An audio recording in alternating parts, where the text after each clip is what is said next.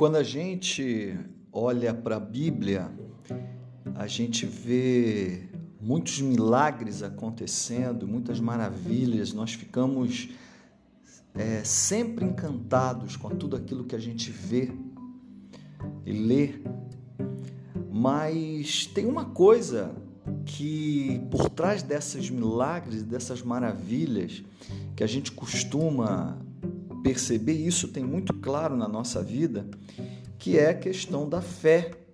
Todas as vezes que acontecem milagres e maravilhas, você tem sempre a fé sendo acompanhada, né? Tendo regando toda aquela situação. Na maioria das vezes, a fé que move essas maravilhas, né, é justamente a fé do, da pessoa que é o objeto do milagre.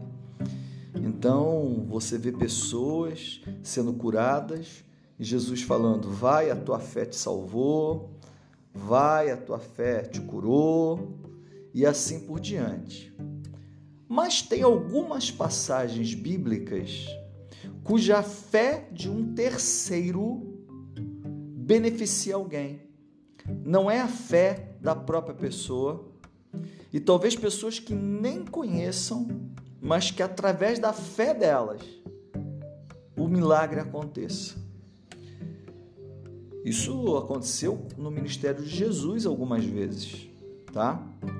Por exemplo, quando a viúva de Naim perde seu filho, ela não estava, é, ela não estava, é, ela pedindo para que o Senhor curasse, mas ele vai lá e cura, ele ressuscita.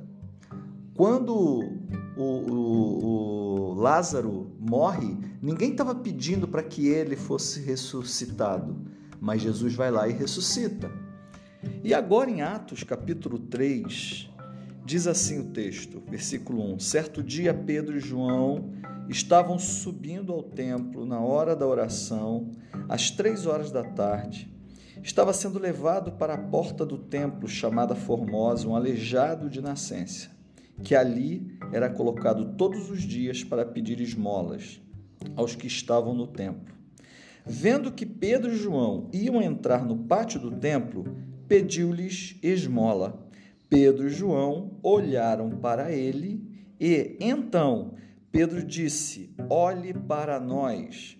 O homem olhou para eles com atenção, esperando receber deles alguma coisa. Disse Pedro: Não tenho prata nem ouro, mas o que tenho, isso lhe dou. Em nome de Jesus Cristo Nazareno, Nazareno, ande Segurando-o pela mão direita, ajudou-o a levantar-se e imediatamente os pés e tornozelos do homem ficaram firmes.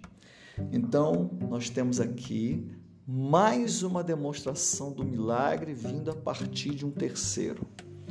Às vezes a gente olha para situações que estão acontecendo na vida de terceiros, que podem ser filhos, maridos, esposas, amigos, e a gente percebe claramente que aquela pessoa não tem fé.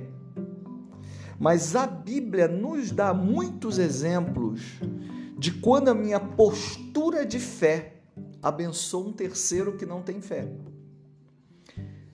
Então, se você porventura é alguém que está vivendo neste momento um problema de alguém perto de você que não tem fé suficiente para resolver o problema, saiba que talvez seja você que o Senhor queira usar para abençoar aquela pessoa.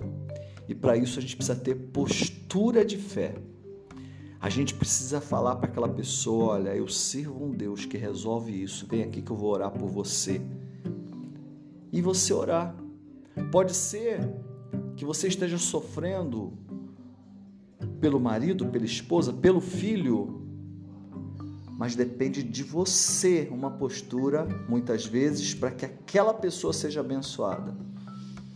Então, não se conforme quando aquela pessoa que está sendo atingida pelo problema, ela não tem fé suficiente para conseguir é, resolver, superar aquelas dificuldades. Mas use a sua fé para abençoar aquela pessoa e certamente a partir da sua fé, a fé daquela pessoa vai ser despertada. Que Deus abençoe em nome de Jesus.